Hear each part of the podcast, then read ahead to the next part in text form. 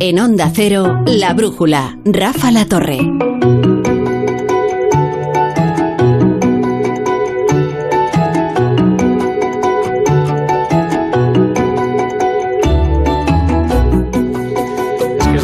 Ignacio Rodríguez Burgos. ¿Qué tal? Hola. Buenas, buenas noches. Muy buenas noches. Es, qué bueno volver a escuchar a Josarra, ¿no? En tu micrófono, a José Ramón de la Morena. Es que estas voces que no deberían extinguirse nunca, ¿no? Son maestros de la radio. Y oye, ¿cuánto fútbol salió de Brunete, eh? Hombre. ¿Cuántos futbolistas de Además, qué cantera, qué cantera. Iba a decir, ¿cuántos millonarios salieron de Brunete? Que entonces no sabía que lo eran, como le dijo aquel a Pedri, ¿no? Le dijo, mira, por ahí va un millonario que no sabe que lo es. Y ya sí introduzco el tema de la economía. Fíjate cómo vamos hilando, ¿eh? Porque ya son las nueve de la noche, las ocho en Canarias, y es hora ya de la, de la brújula de la economía. Ya están aquí los tertulianos habituales. Jesús Morales, ¿qué tal? Buenas noches. ¿Qué tal? Buenas noches. Laura Blanco. Buenas noches. Buenas noches. Estaba pensando yo en avión, en el pueblo este de Galicia, del que emigraron muchos gallegos, fueron a México, hicieron fortuna, volvieron y el dinero lo dejaban en, Galicia, en, avión. Y entonces salía siempre en las listas. Creo que ya no sucede, pero como uno de los pueblos con más millonarios. Una renta per cápita salvaje. pues está ahí. Está, allí estaba Oleiros y, y, avión. Sí. Oleiros, curiosamente, que tenía una renta brutal, salvaje, eh, estaba. Y además el, el, el alcalde un hombre de extrema izquierda que tenía el Che Guevara puesto además en, en, una rotonda ahí en el pueblo y tal y es un pueblo curiosísimo Luis Vicente Muñoz que pones así una cara muy rara Hola Rafa La Torres Buenas que noches. Ya he entrado en una tertulia de expertos en Galicia está claro bueno ¿eh? claro chico es que ¿Está la de la economía o la de Galicia? en Galicia eh, se cultiva mucho el realismo mágico pero de una manera además bastante bastante, bastante natural Oye, ¿tú de dónde eres Laura Blanco? No sabía que eres gallega claro de Vigo ah de Vigo mm. bueno ¿Qué se le va a hacer? ¿Qué pasa? que yo soy de Pontevedra. Ah, ya sabes que, bueno, Pero si ya te conté, ya te conté que pasé esta Semana Santa en Pontevedra, es porque verdad, es una ciudad es preciosa. Es verdad. Hay... A esa rivalidad regional es una tontería. Y más cuando son provinciales, que no tienen ningún sentido. Pero bueno, vamos a posar la mirada cítrica de Ignacio Rodríguez Burgos sobre la actualidad del día. Querido pues vamos allá. Este viernes llueve y llueve y llueven números y cifras como chuzos de punto. Lo primero es la vía libre de los presupuestos del Estado. Los socios del Gobierno no presentan enmiendas a la totalidad y los grupos que lo han hecho, la derecha, no alcanzan los 160 diputados. Así que todo feliz para Hacienda y para el gabinete.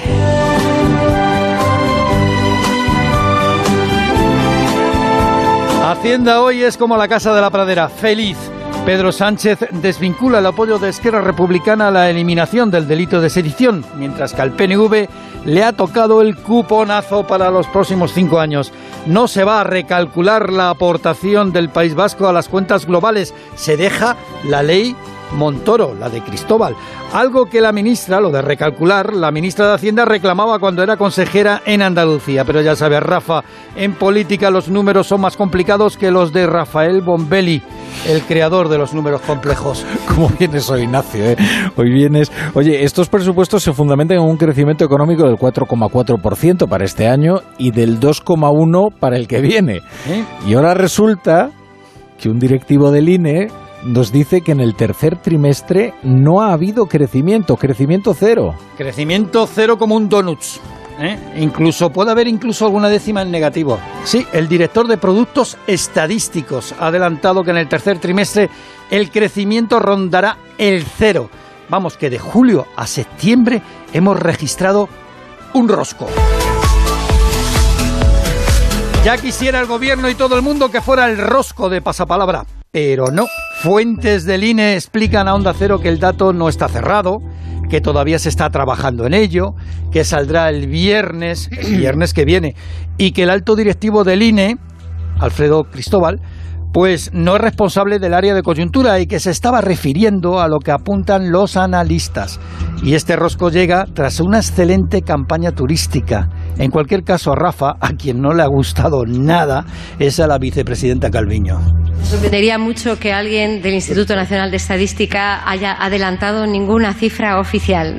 Nunca he visto algo por el estilo y, por tanto, no voy a pronunciarme sin haber, sin conocer exactamente lo que ha dicho, pero ya le digo que mucho me sorprendería que un directivo del Instituto Nacional de Estadística pueda adelantar eh, un dato estadístico que todavía no ha sido hecho público por el propio instituto. Es un alarde pasivo-agresivo, ¿eh? Sí, bueno, lo que podemos decir ahora, según fuentes del INE, es que en ningún momento estaba hablando de datos oficiales, que estaba refiriéndose a otras cuestiones, a los analistas y tal. Pero bueno, la verdad es que Rafa, la vicepresidenta Mm, Calviño lleva dos semanas, eh, dos semanas, soportando previsiones a cual más menguante que la anterior. Eh, la última, la de Goldman Sachs, que deja el crecimiento español para el año que viene en el 0,6%. O sea, que es todavía hmm. más pesimista que la de Funca. Funca era la que tenía el récord, ¿no? que era el 0,7%. Pues ya la adelantado. ya estamos en el 0,6% de Goldman Sachs. Creo que a partir de ahora ya no va a haber más previsiones. Creo que todo esto empezó con la previsión del Banco de España de 1,5%, ¿no? 1,4. parecía 1,4, una desviación bastante grande, ¿no? Bueno, pero es que el Banco de España mejoraba la previsión de este año, ya. incluso por encima del gobierno, ¿eh? Pero para el año que viene lo dejaba en ah. el 1,4. Pero ya daba el, tercer trimestre que dio el Banco de España ya era un 0,1 con incertidumbre. O sea, yo creo de todas que, que la previsión del INE está clavada. O sea que 0,1 con incertidumbre es algo así como 0,1 pero sin flequillo. Es el INE y los datos que ya se tienen y que se están ultimando, ah, incorporando información. Están en la cocina todavía, tranquilos. Eh, o reposando como el arroz, ¿no? hay que reposar. Bueno. Oye, Laura, de todas maneras está clavado, pero decía, bueno, puede ser eh, décima arriba, décima abajo, claro, pues, incluso eh, podría colocar en negativo. ¿eh? claro, claro, el Banco de España no descarta este escenario. Yo creo que el Banco de España, cuando le preguntamos qué era lo que esperaba, y apuntaba que en ese momento era un 0,1, aún está incorporando información. Fijaos que tenemos los datos de encuestas de manufacturas y servicios de septiembre, que son datos casi en tiempo real de las empresas y septiembre es el último mes del tercer trimestre en recesión en España. ¿eh? Hemos tenido un verano espectacular en turismo, pero esos datos muestran recesión y el Banco de España dice un 0,1 con mucha incertidumbre. Yo creo que también por inyectar un poquito de calma cuando le preguntamos, porque si ya nos dice nos vamos a recesión, imaginaos el titular al salir los datos del Banco de España. ¿no? Eso es mira, habla del Banco de España. Mira, ahora que habla del Banco de España, mira qué bien hilado está todo el guion ¿eh? de este, es, una maravilla. de la brújula de la economía, todo contemplando. Pues ahora que habla la del Banco de España, llega al gobierno también otro mal dato, ¿no? que es este de la deuda pública. El Banco de España, como bien sabéis, tampoco está en la lista de instituciones admiradas y queridas por los gobiernos de turno. Hoy ha ofrecido el dato, como bien dices, Rafa, de la deuda pública, nada más y nada menos que billón y medio de euros. Esto es máximo histórico. Nunca los españoles habían debido tanto dinero. Son 300.000 millones de euros más de lo que producimos en un año. Gracias a que, bueno, como pasa con las lavadoras, los coches y los pisos, esta deuda pública la pagamos a plazos, ¿eh? porque si no, bueno, por cierto, tocamos a 31.000 euros, ¿eh? ya tenga usted 90 años o sea un recién nacido. Tú, naces con una deuda de 31.000 euros, ¿no? Sí, sí, aquí los niños no vienen con un pan bajo el brazo, sino que vienen con bonos del Estado. Bueno, oye, y en los mercados comienza a reflejarse la evolución de la deuda y, la incertidumbre en la que vive también Europa, ¿no? Todo influye, la incertidumbre, la guerra de Ucrania, la crisis energética, la deuda pública, la rentabilidad del bono español ha llegado hoy a superar el 3,6%, máximo de 8 años. También influye, Rafa, que hoy es tercer viernes de mes y había vencimiento de futuros y de opciones en lo que se denomina en los mercados la hora bruja.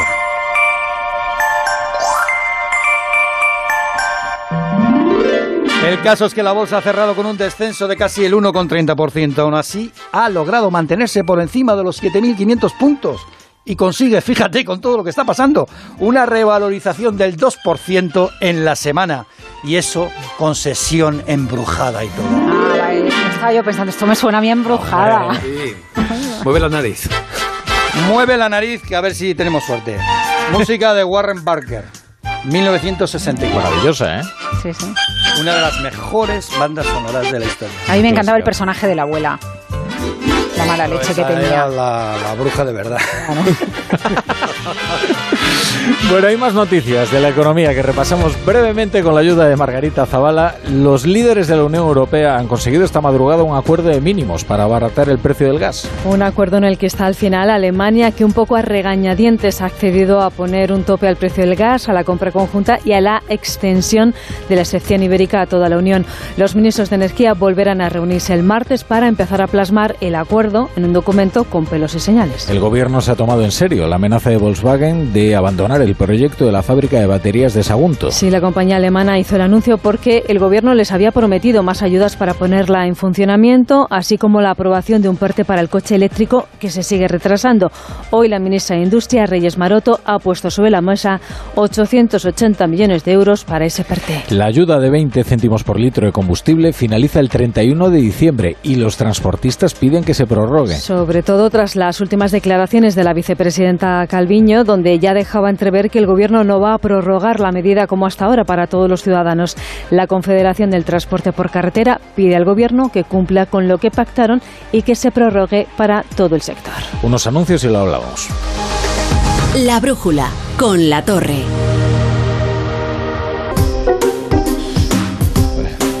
Sabéis que, que, claro, la gente se pone muy nerviosa cuando tiene una comparecencia que sabe que va a ser muy seguida, que es muy importante. Y luego, claro, el peligro está justo en esos actos que tú crees que son inocuos, en los que prácticamente no te está escuchando nadie. Y entonces, bueno, para lucirte o porque crees que estás en familia, pues sueltas un dato, ¿no? Y resulta que, ah, ese dato es un scoop. Es lo que le ha pasado a Alfredo Cristóbal que es director de productos estadísticos del INE y que en realidad tampoco no, no, no creo que esté manejando estas previsiones de crecimiento ¿qué- ni demás. ¿Qué es un producto estadístico? Porque eh, el cargo, mm, vamos a hacer una broma para luego hablar en serio. Un producto estadístico es algo que se hace a medida para responder a una pregunta, ¿no? Y el Instituto Nacional de Estadístico es un, un organismo, una institución del Estado, pero hace productos estadísticos para medir cosas. Entonces, este hombre, enseguida en el INE han dicho, este no es el que cocina la contabilidad nacional, eso está en otro lado de la casa, ¿no? Él dirige la venta de productos estadísticos. Entonces, ¿qué es lo que ve el señor Cristóbal? Ve piezas del guiso.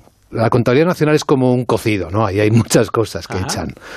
Pero lo que él debe estar viendo, y por eso ha lanzado esta idea, que seguro que está muy bien fundada, es que hay elementos de la economía española que están en recesión, que están encogiéndose comparado con trimestres anteriores. Y eso a él le ha llevado a augurar que probablemente el dato de PIB del tercer trimestre ande cerca de cero. La estadística ya sabéis que hay un refrán que lo explica muy bien. La estadística dice que nos hemos comido un pollo cada uno, pero en realidad tú te has comido dos y yo ninguno. Pues esto ocurre con el PIB. Hay una parte cuando se acerca a cero que está muy mal de la economía y hay otra que sigue creciendo. O sea, no es todo eh, lineal. Y él probablemente en uno de esos productos o en varios de esos productos estadísticos ha visto esa parte. Tampoco creo que hable muy a la ligera, ¿no? O sea, al final es un director general del INE, un alto funcionario, no, no es un cargo político, es un señor que, que será estadístico seguro de... Señor que de- sabe. que sabe, efectivamente, que sabe. Sí, sí, de los que cuando hace poco hubo una especie de purga, bueno, hubo un pequeño cambio en la presidencia del INE, este señor estaba ahí, era un funcionario, un alto Pero ¿Cómo ha funcionario. cambiado Jesús de una especie de purga a un pequeño cambio? Bueno, a ver, porque oficialmente fue un pequeño cambio. Lo que externamente parecía era una purga eh, en toda regla para evitar justamente este debate de ahora, ¿no? Porque parecía que con un presidente línea más afín no iba a haber esta duda de si entrábamos en una recesión, porque al final lo importante, de- bueno, de- dentro de todo lo que ha dicho, me, me ha encantado la expresión de vamos a estar un poquito arriba o un poquito abajo. Claro. Eh, eh, el poquito abajo implica que abar- acabaríamos el año eh, en recesión. Entonces, ese poquito abajo es lo que seguramente ese presidente del INE que buscaban y que, que finalmente ha salido un señor, eh, una señora que, eh, que no- nadie, no- nadie cuestiona, seguramente eh, quizá en esa intención inicial esto va a evitar este poquito abajo. Bueno, a mí lo que me preocupa, al margen de, de la referencia que hacíamos antes al Banco de España, eh, en relación a que la evidencia es que la economía se ha estancado, y eso es una evidencia y no necesitamos ni los presupuestos generales del Estado ni ninguna otra institución con encuestas que son tan fiables como son las encuestas de, de, PMIs que, os citaba antes, es que, mm, a ver, nos hemos metido en una rueda en la que insistimos en que la economía española este año está creciendo, incluso Burgos lo recordaba antes, ¿no? que el Banco de España había elevado un- alguna décima la previsión de crecimiento para este año. Eh, ese es un mundo de fantasía, por un motivo, porque la economía española no ha recuperado los niveles previos al COVID. Entonces, estamos, lo, que, lo que estamos comparando con el resto de Europa o lo que estamos comparando con otras economías no nos vale. A mí no me vale que veamos eh, las previsiones del Fondo Monetario Internacional, por ejemplo, y encontremos que la economía de Italia se contrae o la economía de Alemania se va a contraer el año que viene y la nuestra no se va a contraer y es la única que salva la recesión. Porque nuestra economía adolece de una tasa de desempleo que supera el 12%, es un paro estructural que no conseguimos bajar, ahora ya no necesitamos crecer por encima del 2% para crear empleo y estamos creciendo por encima del 2% y seguimos sin bajar la tasa de paro porque no hemos recuperado el nivel eh, previo COVID. Y lo que yo creo que en, un momento como este, bueno, se le tiene que pedir a un gobierno, es verdad, es un cierto mensaje de optimismo, ¿no? Porque al final, si no, nos tiramos todos por la ventana y ni cocido, ni, ni, ni, pollos, ni comemos nada, ¿no? Entonces, bueno, e, e, esa parte la puedo entender, pero lo importante de todo esto es que nos estancamos, que el paro estructural sigue sin bajar y que la economía, al menos hasta el año 2024, si es que no tenemos un eh, fatídico invierno el año que viene, que es la real, la, verdadera preocupación energética, si, es que a ver, para el año 2024 recuperamos el nivel de Laura, yo tengo una pregunta para ti. ¿Dónde está la frontera que delimita el, el optimismo de la fantasía? Y si ese optimismo debe ser puramente declarativo o debe fundamentar unas cuentas del Estado. Ah, pero el optimismo no es fantasía también. No, no, claro, lo que pasa es que una cosa es decir, oiga, eh, sí, tengo una visión, digamos, positiva, ¿no? Eh, no vamos a dejarnos desalentar, ¿no? Mm, sí. Pero claro, el problema es que todo eso termina en unas cuentas. Ya, pero de todas formas, ten en cuenta una cosa, no se cumplen nunca las cuentas públicas. No se cumplen en ningún lado, no las cumple Montoro, no las ha cumplido nadie. Y además, si no se cumplen las cuentas públicas porque nunca se cumplen, siempre va a haber un argumentario, siempre va a haber un relato que justifica posteriori pues, lo que hacen los economistas, ¿no? Que es dedicarse a explicar por qué no ha sucedido en el futuro lo que explicaron en el mm. pasado. Eh, yo entiendo la necesidad que tiene un gobierno, sea del lado que sea, de inyectar optimismo. Pero, por ejemplo, lo que me parece un truco es lo que han hecho enviando el sábado al mediodía una segunda versión de los presupuestos generales del Estado con un plan B en los ingresos. ¿No? Y además sí, era el día 15 y todos sabíamos que es el día 15 cuando se envían las cuentas a Bruselas. sabemos que el plan B es el plan A. Exacto, exacto, ¿no? eso, por ejemplo. O el dato de deuda que has dado, eh, eh, que también me preocupa los presupuestos, porque los presupuestos se señala cómo vamos a ir reduciendo la deuda. Claro, y lo que siempre se nos dice con la deuda es deuda en relación al PIB y la deuda en relación al PIB eh, se reduce porque el PIB está creciendo. Entonces aumentamos la deuda, pero la deuda sobre PIB va cayendo y la realidad es que tenemos una deuda récord. Y el problema, ¿sabes cuál es, la torre? Que tenemos una deuda récord con recaudación de ingresos récord. Y si con una recaudación de ingresos récord no conseguimos reducir los 34 mil euros por 31 mil por bebé, que están haciendo hasta ahora la paz. Sí, pues e, ese es, ese es, ese es el problema. que ha nacido ahora, 31.000. Ah, ahí está. Yo por darle un poco de profundidad a, esto y poniéndonos un poco holísticos. Le ha dado mucha profundidad, Laura. Pero por... Ah. no, pero Luis Vicente le da más siempre a todo. Vicente le da más por seguir su camino y seguir el guiso, el guiso de los datos. Eh, esto funciona en cierto modo como, como los alimentos, ¿sí? Porque hablemos de cesta de manzanas o de plato cocinado con muchos ingredientes. ¿Cuál es el tema? que haya un ingrediente que mm, cambie el sabor de todo, ¿no? que se produzca un efecto contagio. En España esto eh, es muy potente, ¿no? Es una sociedad que está que es pequeña, con un tejido pyme, donde las pymes son la mayor parte de la economía y los problemas se extienden muy rápidamente. Entonces puede que parezca que no es muy grave el momento en el que nos encontramos, pero si hay una parte de la sociedad, de la economía, hablamos de la economía como si fuera una cosa sola, pero es como nuestro cuerpo, hablamos de nuestra identidad, pero somos una colonia de bacterias, virus y otros habitantes, ¿no? Mm. Pues la economía es eso, es una multitud de cosas. Si hay una parte de esa multitud que está enferma, que ya está deteriorándose, el riesgo de contagio es lo que debería preocuparnos, es cómo eh, trabajar ahí. Ahí da, da un poco de, miedo porque hablamos de ralentización, de estancamiento, pero quizá los datos es de frenazo. Sí, yo no creo que entremos en una recesión de estas eh, durísimas, estilo gran recesión.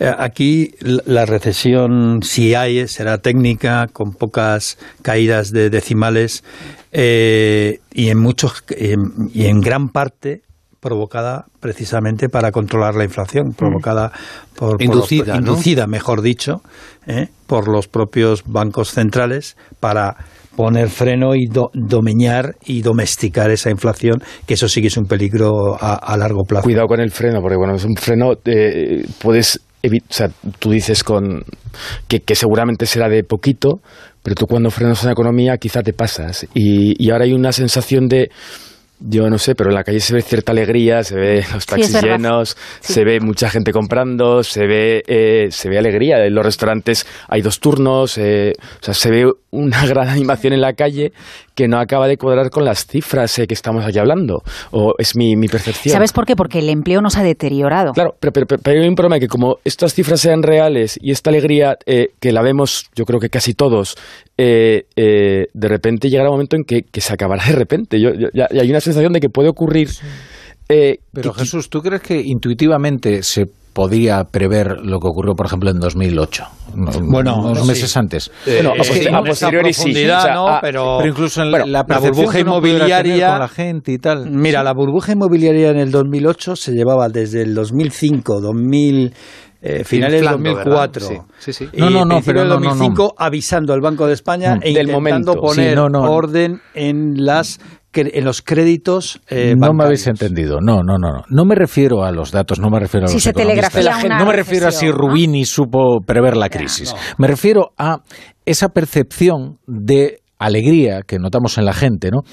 Y que siempre termina, oh, pero si la gente está en los bares consumiendo. Y yo recuerdo, es que recuerdo perfectamente en 2009, 2010, 2011, cuando alcanzamos un 25% de paro, tener estas conversaciones de, oiga, pero es que yo veo los bares llenos y veo a la gente consumiendo y veo alegría en las terrazas. Quiero decir que esa mm, intuición eh, eh, eh, siempre mm, está viciada. O sea, no, no, no, mm. siempre, al final tenemos un recuerdo muy diferente de lo que ocurrió. Claro, eh, cuando tú ves todas las escaparates vacíos ya en 2013, cuando ves que están eh, esas, esos negocios cerrados, las verjas y tal, eso invade todo tu recuerdo, ¿no? Pero, pero yo creo que en las crisis es muy difícil percibirlas a nivel de bueno, calle. Pues mira, la, calle no la ha percibido ahora. Decía, mm. decía Goncourt que la estadística es la primera de las ciencias inexactas, pero creo que la intuición humana todavía es mucho más inexacta. Algo que no se ve en la calle. Los no se ven en las calles, por ejemplo, eh, los problemas que está teniendo la industria eh, con el tema energético. Y eso, y cómo están modificando turnos de producción, cómo incluso algunas industrias han tenido que cerrar en algunos días. O, por ejemplo, ahora que se habla tanto de los márgenes empresariales, ¿no? A, raíz del tema del pacto de ventas, hay un sector que es crucial para el PIB español, que es el de la exportación, que no puede repercutir los costes en precio porque hace menos competitivo nuestro producto en el exterior. Y parece que solo se mira a empresas que teóricamente, por los negocios en los que trabajan, están ganando más, pero ¿qué pasa con la exportación? Que es crucial y nos ha salvado de unas cuantas a la economía sí, pero Fíjate, estamos, hay 20 países, 20 países en la Unión Europea que tienen la inflación armonizada, es decir, la que mm. utiliza Eurostat para hacer la comparación.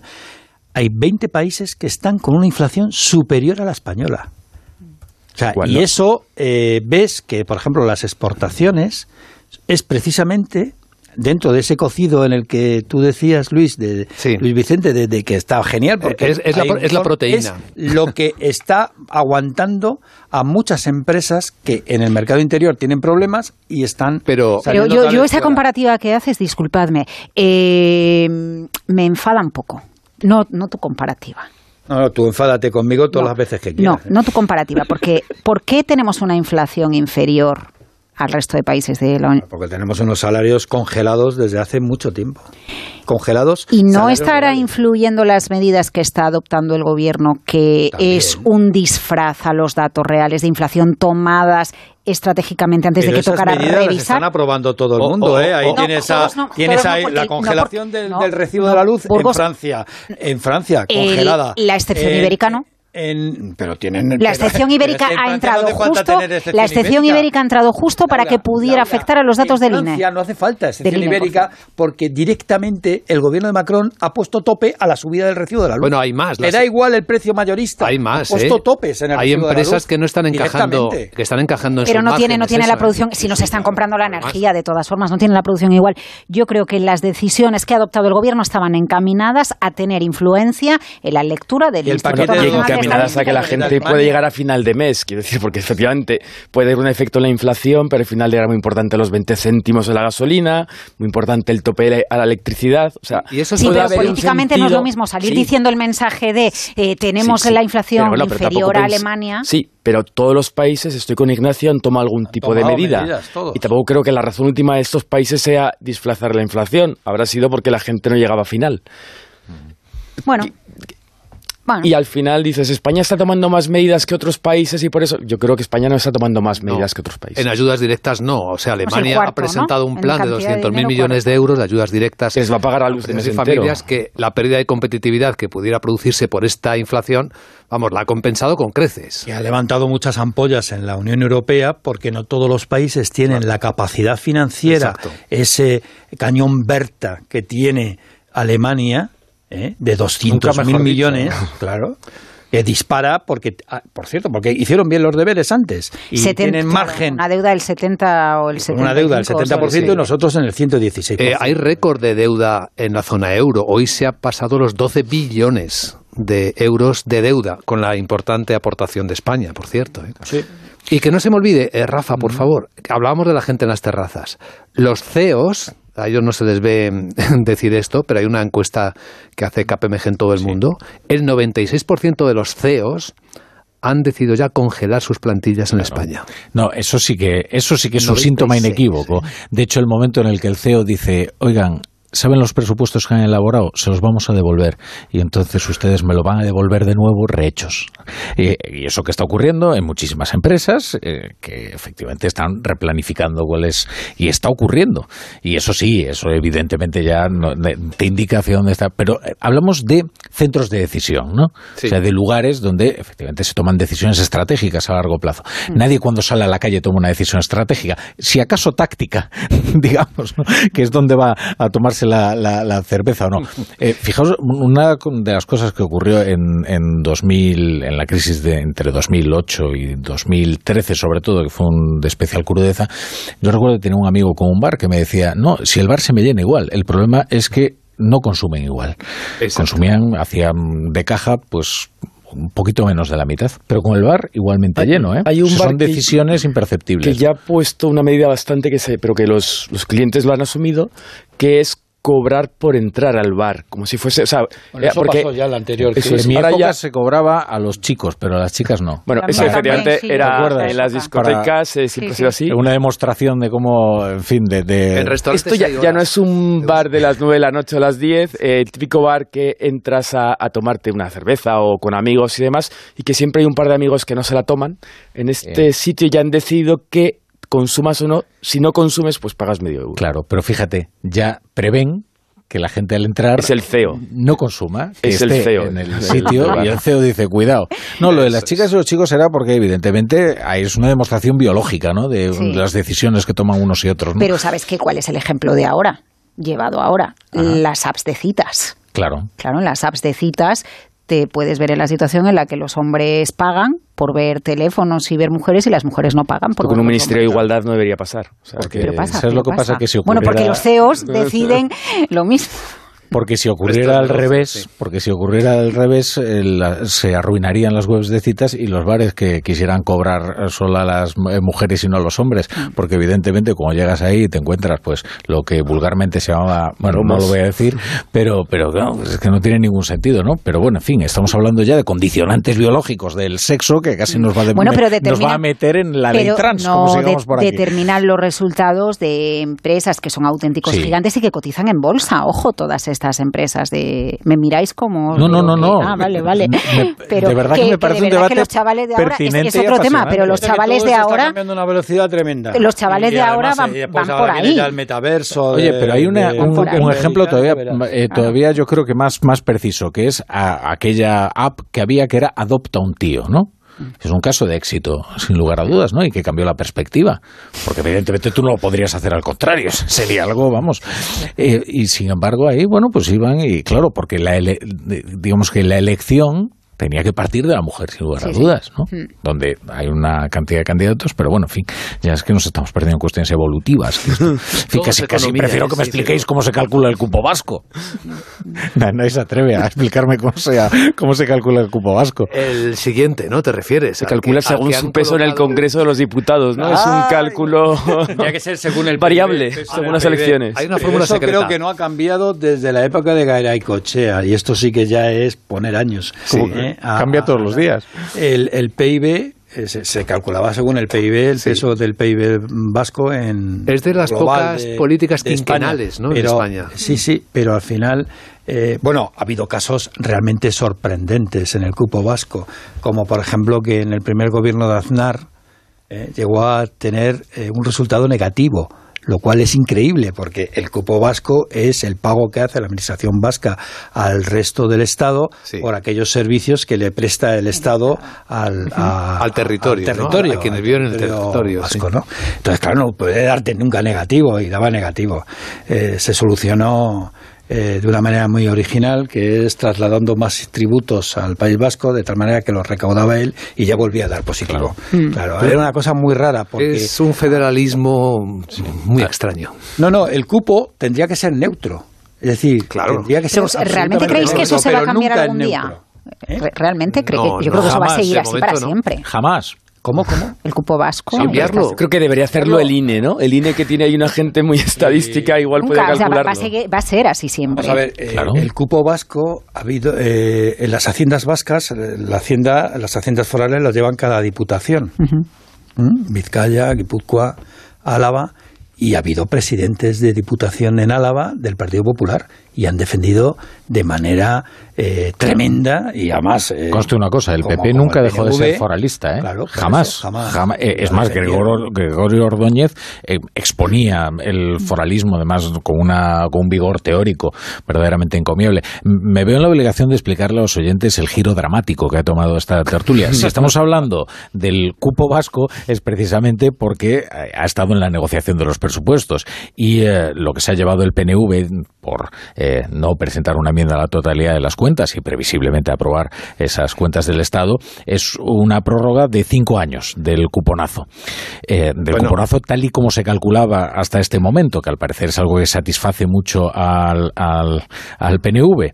Claro, ¿quién, ¿quién había negociado ese cálculo? Ah, Montoro. Montoro. Bueno, Montoro. es que un pe- cálculo muy favorable. ¿eh? Que lo apuntaba eh, Ignacio, el cupo vasco en su origen es preconstitucional. Esto es de las guerras carlistas. Claro. Hombre, claro. O sea, esto es un sistema es el fin de la muy antiguo. guerra Son privilegios carlista. decimonónicos. O sea, los fueros, eso que mm, son instituciones eh, preconstitucionales, no, pre, Bueno, pre- pre-siglo XX. siglo XIX. Pero, claro, efectivamente, ¿no? Pero, pero lo del cuponazo lo que pasa es que tiene un carácter esotérico ya, ¿no? Porque, quiero decir, tampoco es que se fundamente demasiado en la tradición, como es el cálculo del cupo vasco, sino que depende de que Montoro necesite o no necesite para sus presupuestos al PNV, tal y como hemos visto. y desde entonces así, Fíjate cómo ha cambiado la perspectiva de María Jesús Montero ¿verdad? del cupo vasco. Unos kilómetros de Andalucía a Madrid y cambia completamente Pero, todo. pero eso mismo, arrancabas el programa recordando las declaraciones, el- la negación de Pedro Sánchez Ah, sobre la... sí, ¿no? Bildu. Eh, claro, Hmm. al final... eh, Nunca. Sí, sí, claro. ¿Y cuántas, de- cuántas veces lo dijo? ¿Cuántas veces, ¿Hasta cuántas veces Cinco lo veces, cinco veces. Creo que tengo por ahí el corte, ¿eh? el corte de, de Sánchez y Bildu. Ahora me lo preparan y lo escuchamos. Si se necesita un aliado tanto, para ahora- sacar ahora- algo adelante, pues, pues se Eh, tira de Eso del. Parlamento británico que si mientes te Mira, expulsan. mira, escucha ¿Te cómo- imaginas? pero, pero mirad cómo se enfadó, ¿eh? Perdone, pero si estoy diciendo que con Bildu no vamos a pactar, si quieres lo digo cinco veces o veinte durante la entrevista, con Bildu no vamos a pactar. Con Bildu, se lo repito, no vamos a pactar. Pero es que se le escapa el tuteo, ¿no te fijas? Que dice, dice, perdone, pero si quieres te lo digo, digo, pero si empezaste tratándole de usted, ¿por qué te has enfadado tanto? Bueno, pues al final la necesidad. De la necesidad virtud. Virtud. Pero vamos, y está- el, eh, el cupo es el primer pago al PNV por los presupuestos, porque esto es solo la votación, la, no presentar una enmienda a la totalidad. totalidad. Luego iremos sección a sección, ministerio a ministerio. eh, hay una partida muy divertida en el presupuesto que es que pagamos vía presupuesto de Estado del Orfeón de nos tierra, eh, que pagamos de repente una serie de cosas que no se pagan al resto de, Mira, de comunidades y es eso irá enmienda a enmienda en el presupuesto en los siguientes meses. Bueno, y ahora que me habéis explicado el cupo vasco, eh, ¿seríais capaces de explicarme brevemente en qué consiste un PERTE? Eh, y, ¿Y por qué, y por qué eh, Volkswagen eh, está amenazando con, con no, eh, en fin, con, con abandonar su proyecto de fábrica de baterías en Sagunto y por qué eso tiene al gobierno muy temeroso? Deberíamos hacer un diccionario de economía, ¿no? De nuevas Sí, palabras sí. y palabras. Podría ser una bonita sección. Además, podemos hacerlo con, Yeah. con gracia e intención, ¿verdad? Oye, si me lo propones, hacemos una sección, ¿eh? Oye, pues sí. Pues venga, hacemos un diccionario económico. Diccionario de nuevas palabras de la economía. PERTE. La palabra PERTE. que es como el diccionario del diablo de Ambrose Bierce, pero. Entonces, pero me lo explicas lo que es el PERTE, no, es, es Eh, eh, un te- tema demasiado que- complejo. em, estoy Es- intentando acordarme de qué significan las... Son iniciales, ¿eh? Sí. Plan PERTE. estratégico. Proyectos, Plan de recuperación, transformación... Proyectos estratégicos Eso. para la recuperación y transformación económica. Bien, gracias, Rafa. Era la época de los ERTE y con una P delante, pues, que... Claro, y leo aquí que son un nuevo instrumento de colaboración público-privada en los que colaboran las distintas administraciones públicas, empresas y centros de investigación. Una Su traducción objetivo libre. es impulsar grandes iniciativas que contribuyan claramente a la transformación de la economía española. Dinero europeo Ah. que se envía a cada uno de los países para recuperarnos, para ayudarnos a recuperar de la pandemia, de los daños producidos por la crisis de la pandemia, que tiene como condiciones que movilice inversión privada, de tal manera que se articula como un gran proyecto y para evitar que solo se beneficien determinadas empresas, lo que eh, obliga el PERTE es que se haga una especie de, ¿cómo lo explico?, consorcio. O sea, que se unan varias empresas, se permita que el dinero vaya hacia abajo a medianas y a pymes que también formen parte de un gran proyecto. Por ejemplo, el de la fábrica de gigabat- eh, gigabaterías de Sagunto, que planteó Volkswagen.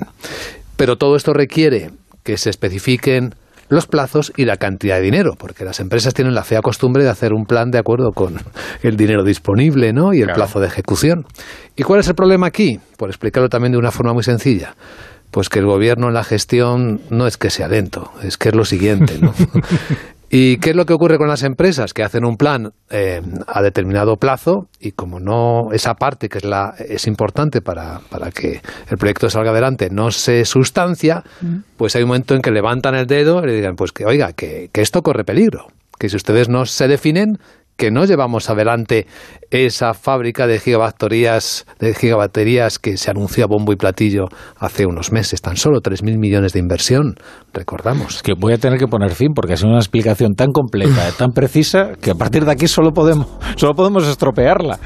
Bueno, queridos Laura Blanco, Jesús Morales, Luis Vicente, Luis Vicente Muñoz, muchas gracias por estar aquí en la Brújula de la Economía. Id a disfrutar del viernes, vosotros que podéis. Mí me queda todavía aquí unas Gracias horas. a ti. Y tú también, noches. Ignacio Rodríguez Burgos. Yo voy a disfrutar el fin de semana. Buenas noches. Tiene pinta de que te vas a ir a dormir ahora mismo. Pues la verdad es que no te equivocas, pero vamos. Como se dice en mi antes le voy a preguntar que, le voy a pedir que me explique quién es Berta. Berta El es cañón, un cañón Berta. de la Primera Guerra Mundial que disparaba eh, pues proyectiles a- Pepinazos. a, pepinazos a, a- a 50-60 kilómetros de distancia y que eh, los parisinos siempre tuvieron el temor de que llegara a la ciudad. Eh, Primera Guerra Mundial. El Gran Berta se llamaba. El Gran Burgos. Otro día hablamos de Rita. Otro día hablamos de la Segunda Guerra Mundial, cuando Humphrey Bogart le decía, ¿qué, qué es, qué es aquello? Y eran los cañonazos, y decía, son los latidos de mi corazón. Bueno, Qué bonito, qué bonito para tú, terminar. la Laura Blanco, tú me, vas a, tú me vas a entender si digo que Ignacio Rodríguez Burgos tiene carucha, ¿verdad? Sí, Esto lo eh, decimos mucho en nuestra tierra. No, pero no es una palabra que yo tenga incorporada en mi, en mi Ah. léxico, no. Vaya. ¿Qué es carucha? Bueno, que tiene así cara, cara de sueño. Ah, carucha. Carucha, Ah, tiene vale, vale, vale, sí. carucha. Un poco. Ah. Ganas de descansar. Pero es que los gallegos, como tenemos tantas palabras para tantas cosas, ¿no? ¿No, te ha pasado lluvia, a ti? por ¿no te- ejemplo. que como llegaste a Madrid, eh, pensabas que algunas cosas eran de que todo el mundo Patatillas, lo decía, ¿no? patatillas. O, no, no, esto de coger al niño en colo. En colo, No, claro. Pensabas que todo el mundo lo decía. ¿no? Hombre, Que yo a no mis hijos les cojo en colo y al final a Pero la familia es- de Madrid le ha obligado Claro. a decirlo del colo. Claro. Claro. ¿Te Pues pasa a sí, ti es eso. también? Claro, claro, ya, está, ya, ya están completamente galleguizados. Eh, bueno, fuera. Idos, idos.